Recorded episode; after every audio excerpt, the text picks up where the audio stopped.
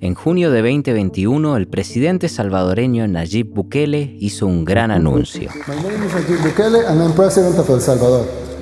En un mensaje pregrabado, el presidente aparecía en la pantalla de la conferencia anual de Bitcoin más importante de la industria, la Miami Bitcoin Conference.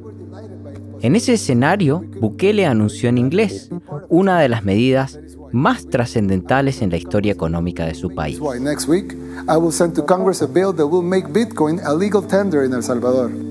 El Salvador se convertiría en el primer país del mundo en adoptar el Bitcoin como moneda oficial junto con el dólar. Pero la mayoría de los ciudadanos desconocía la criptomoneda. El anuncio fue recibido con protestas, donde algunos manifestantes incluso incendiaron cajeros de Bitcoin del gobierno. Pero también hubo voces que celebraron la iniciativa. El Zonte, para muchos, sobre todo extranjeros, es conocido como Bitcoin Beach.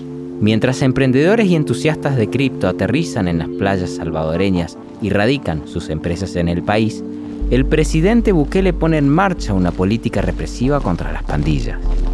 Internacionalmente, la imagen del país cambia. Así lo decía Nayib Bukele en su discurso en Naciones Unidas en septiembre de 2022. En poquísimo tiempo, El Salvador ha pasado de ser el país más peligroso del mundo, literalmente el país más peligroso del mundo, a estar en camino a ser el país más seguro de América. Pasamos de eso a ser un país conocido por las playas, por el surf, por sus volcanes, por su libertad financiera, por su buen gobierno y por haber acabado con el crimen organizado. Pero ¿cómo fue el proceso de toma de decisiones detrás de la aprobación de la ley Bitcoin en El Salvador? ¿Qué intereses estaban representados en este proyecto?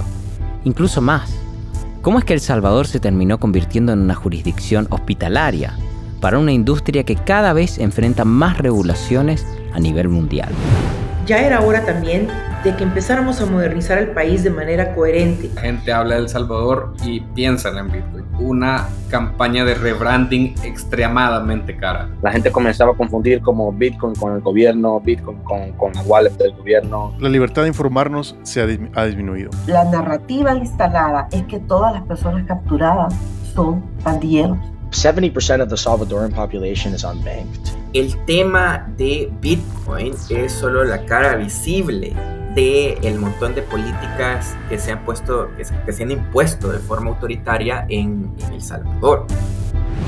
Mi nombre es Leopoldo Pérez Obregón y esto es Plan Cuscatlán, de las pandillas al Bitcoin.